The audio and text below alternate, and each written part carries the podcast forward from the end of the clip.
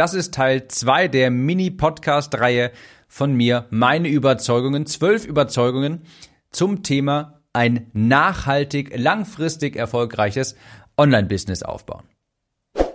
Herzlich willkommen, ich bin dein Gastgeber Tim Gelausen. Hier erfährst du, wie du dir ein nachhaltig erfolgreiches Online-Business aufbaust und natürlich authentisches Marketing betreibst, sodass du mehr von deinen Produkten verkaufst.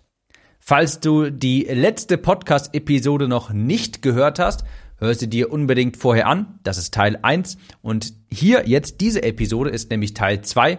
Und das sind zwölf Überzeugungen von mir zum Thema nachhaltig erfolgreich werden mit seinem Online-Business. Und in der ersten Episode habe ich die ersten sechs genannt. Ich gehe auch gerne nochmal im Schnelldurchlauf diese Überzeugungen mit dir durch und komme dann zu den letzten sechs. Also, in der ersten Episode habe ich genannt, Kontinuität und Geduld sind nicht ersetzbar. Du kannst dich nicht um die Basics herumschlängeln. Zweitens, Copywriting ist der Schlüssel zu hohem Einkommen. Drittens, du musst deinen Kunden wie deine eigene Westentasche kennen. Viertens, du musst auch viel Geld verdienen. Fünftens, du musst die Extrameile für deine Kunden gehen. Und sechstens, du brauchst eine Plattform. Plattform bedeutet YouTube-Kanal, Podcast, Blog, whatever, ein Zentrum für dein Business, wo deine Zielgruppe immer Mehrwert von dir erhält und um das du dein Business quasi bauen kannst. Bei mir wäre das beispielsweise dieser Podcast. Das sind die ersten sechs Überzeugungen gewesen und in dieser Episode geht es jetzt zu den letzten sechs. Beziehungsweise geht es jetzt weiter mit Punkt Nummer sieben. Und dieser lautet, du brauchst eine E-Mail-Liste.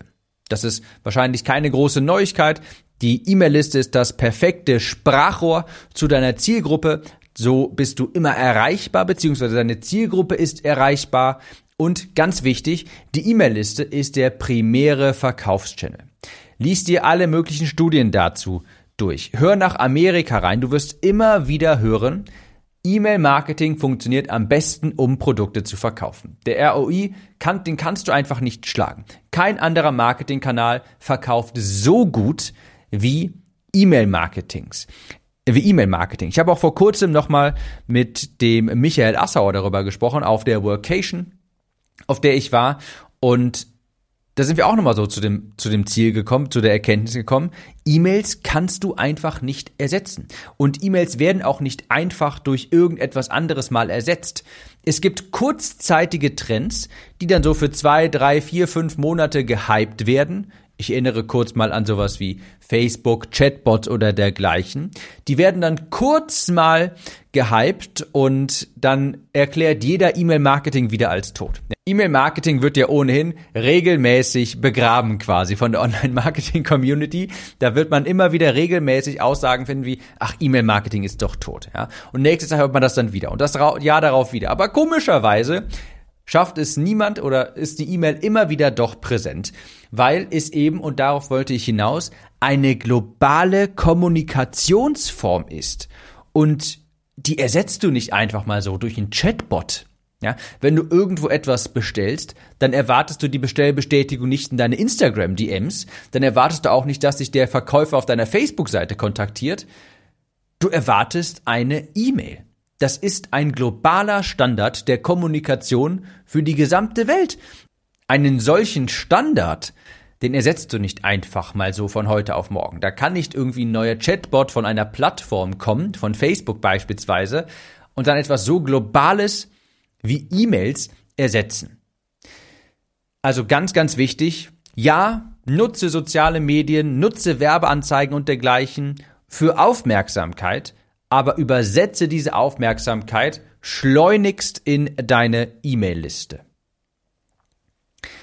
Meine achte Überzeugung ist, doch, du musst auch hart arbeiten.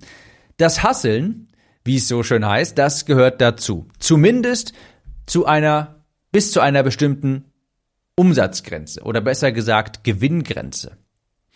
Natürlich sehe ich das auch so, dass wenn du in einer Position bist, wo es dir vor allem finanziell wirklich gut geht, klar, dann musst du nicht mehr sonderlich viel hart arbeiten, dann kannst du von dem Hustle etwas zurücktreten. Aber ich bin auch davon überzeugt, dass es zumindest mal für kurze Zeit Extreme benötigt, um überhaupt erst in diese Position zu kommen. Ich kenne niemanden, der ohne Startkapital mit einer 20-Stunden-Woche ein Multimillionenunternehmen aufgebaut hat, der dann direkt anfangs seine unzähligen Urlaube pro Jahr geplant hat. Nein, diese Personen haben alle immer durch das Hasseln sich in eine Position später gebracht, wo sie sagen können, klar, jetzt möchte ich weniger arbeiten. Jetzt läuft mein Unternehmen. Ich habe es jetzt gerade hier aufgebaut und ich habe jetzt immer mehr Prozesse etabliert. Ich habe Mitarbeiter hier drin. Ich kann mich da wirklich etwas rausziehen. Es läuft auch mehr ohne mich. Es ist eine gut geölte Maschine. Ich muss nicht jeden Tag alles neu machen, sondern mittlerweile gibt es Dokumentationen dafür. Klar, in, zu so einer Position gelangst du auch, aber eben durch das Hasse. Also ich bin ja ohnehin kein großer Freund von der Mentalität, dass alles leicht sein muss und dir alles zufliegen sollte. Nee. Ich glaube, dass man schon noch mal in die Hände spucken muss, gerade zu Beginn, bis zumindest bis zu einer bestimmten finanziellen Grenze quasi, wo du dann in einer Position bist, wo du entscheiden kannst, hey, möchte ich jetzt noch weiter höher hinaus und noch mehr hasseln oder möchte ich jetzt eher mehr das Leben genießen?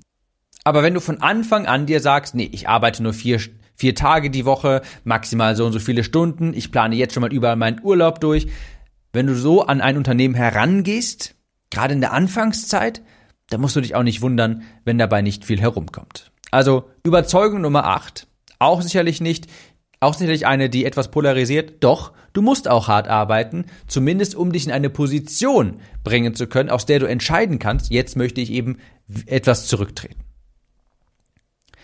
Meine neunte Überzeugung ist, die Art und Weise, wie du denkst, bestimmt auch maßgeblich über deinen Erfolg. Damit meine ich nicht zwingend Mindset, sondern eher wirklich die Art und Weise zu denken. Ich halte mich ja hier in diesem Podcast und generell mit Buchempfehlungen sehr zurück, weil ich weiß, dass das, dass dann häufig ein, ein Buch gekauft wird oder gelesen wird, das für viele in der aktuellen Lage gar nicht relevant ist. Aber dieses eine Buch, also so war das bei mir jedenfalls immer oder häufig mal. Ich habe mir Buchempfehlungen, ich habe mir aufgrund einer Empfehlung ein Buch gekauft von einem Podcast und habe gemerkt, hey, irgendwie kriege ich aus diesem Buch überhaupt nichts raus, weil ich bin überhaupt nicht in der Lage, wo es diesem Podcast etwas gebracht hat. Aber ich schweife ab. Ein Buch, das ich wirklich jedem empfehlen kann, heißt Mental Models. Mental Models. Und darin werden verschiedene Denkweisen wirklich vorgestellt. Ich habe auch schon mal ein, zwei oder auch drei hier in diesem Podcast erwähnt. Hatte ich, glaube ich, sogar auch mal eine wirkliche Podcast-Episode zu. Doch, ich erinnere mich, die heißt Denken wie die Superreichen. So trifft treffen Warren Buffett und Co. Entscheidungen oder dergleichen. Und in diesem Buch, das ist sehr interessant, Mental Models werden eben verschiedene Arten und Weisen zu denken vorgestellt. Beispielsweise das Reverse Storytelling Prinzip. Das besagt im Grunde, dass du bei einer Problembehandlung immer zur Ursache zurückgehen solltest und nicht versuchen solltest, das Problem an und für sich zu lösen, sondern die Ursache. Und ich gebe jetzt auch ein kurzes Beispiel. Du könntest ein akutes Problem haben, und zwar die Kundenzufriedenheit nimmt ab. Das merkst du vielleicht an Bewertungen, die du erhältst. Ja, du siehst über die Zeit nimmt das ab. Ja, woran könnte das jetzt liegen?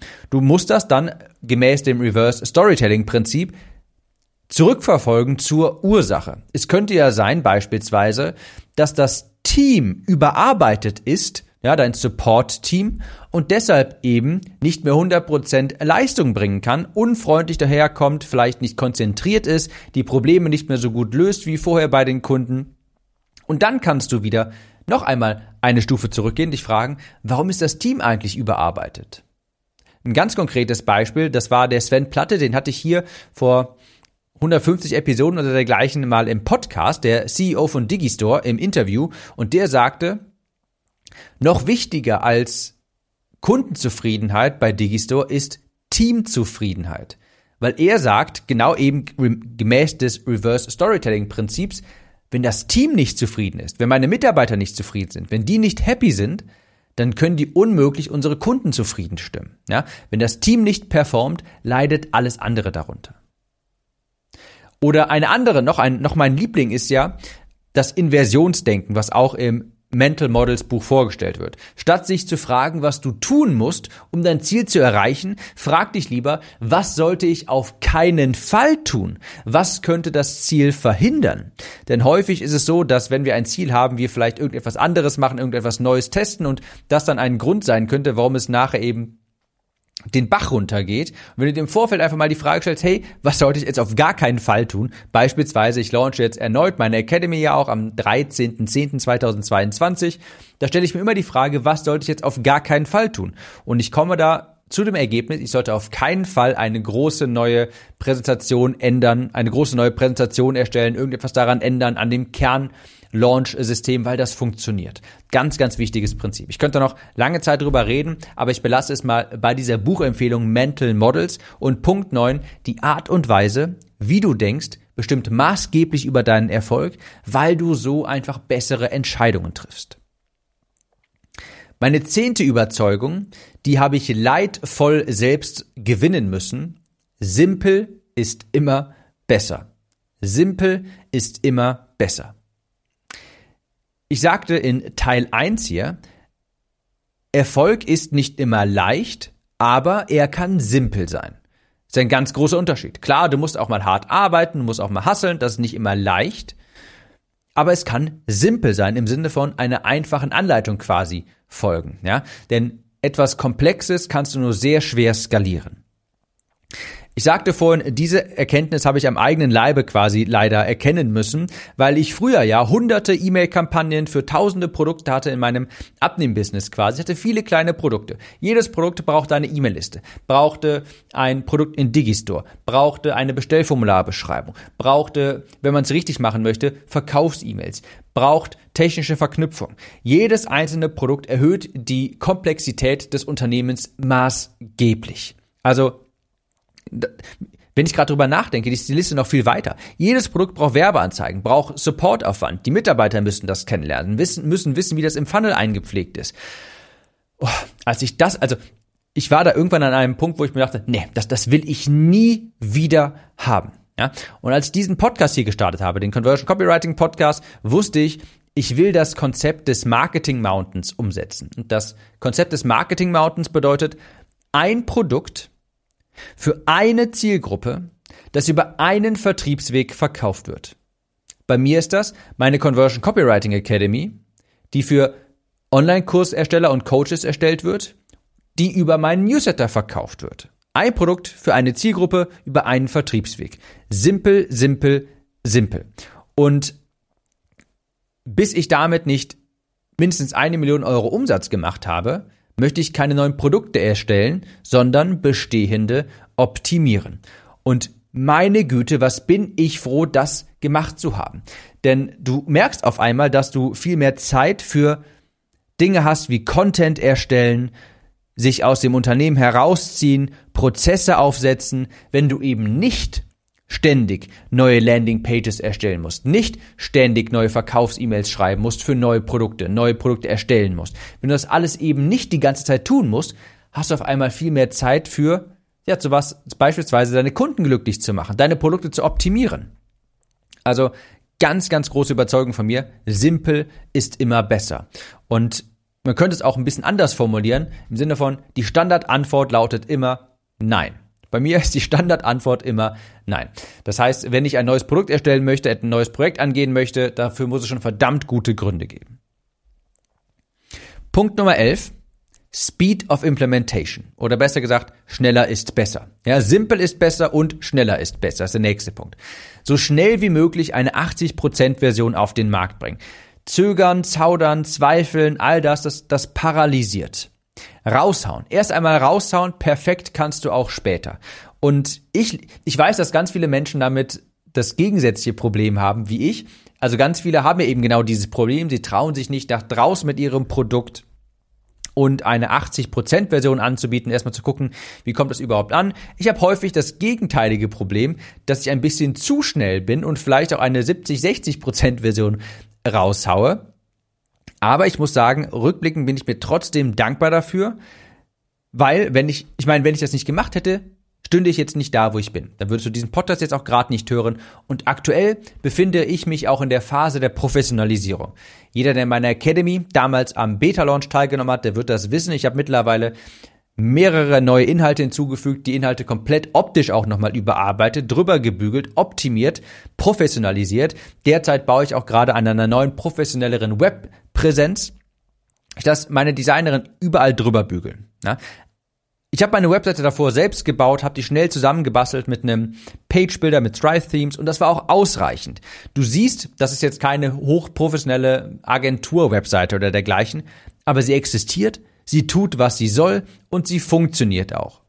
Perfekt kannst du später. Und da bin ich wirklich heilfroh drüber, denn die Magie passiert erst im Kundenkontakt, auf dem Schlachtfeld quasi. Und dafür ist es wichtig, dass du schnell Dinge auf die Straße bringst. Ganz, ganz wichtig. Speed of Implementation.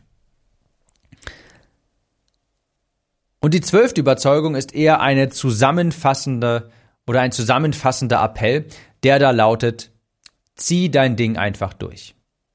Zieh dein Ding einfach durch, mach lange Zeit, kontinuierlich, geduldig die Basics.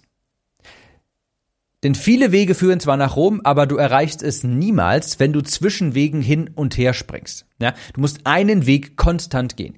Egal, ob du eine Dienstleistung anbietest, ob du eine Agentur bist, ob du Kurse anbieten möchtest, ob Coachings, egal, ob deine Zielgruppe B2B ist oder B2C, egal, ob Karriere, Coaching oder Hundetraining, sofern du es durchziehst, wirst du Erfolg haben. Kontinuität und Geduld kannst du einfach nicht ersetzen. Du kannst nicht durch irgendwelche Tricks dich ähm, an Kontinuität und Geduld dann vorbeischlängeln. Und solange du dein Ding durchziehst, wirst du damit auch Erfolg haben. Davon bin ich wirklich felsenfest überzeugt. Vielleicht ist es ein bisschen naiv, ich glaube aber fest dran. In dem Sinne sage ich, zieh dein Ding durch, hab Mut und ich wünsche dir eine wunderbare Restwoche. Wir hören uns in der nächsten Episode wieder. Mach's gut und bis dahin. Ganz kurze Frage. Hörst du diesen Podcast schon länger? Hast du schon mal Mehrwert oder irgendeinen Tipp aus den Episoden mitgenommen und umgesetzt? Falls ja, dann bewerte diesen Podcast doch gerne. Einfach auf Apple Podcasts oder Spotify. Das dauert nur wenige Sekunden und falls dir dieser Podcast gefällt, kannst du so ganz einfach etwas zurückgeben. Vielen Dank für deine Unterstützung.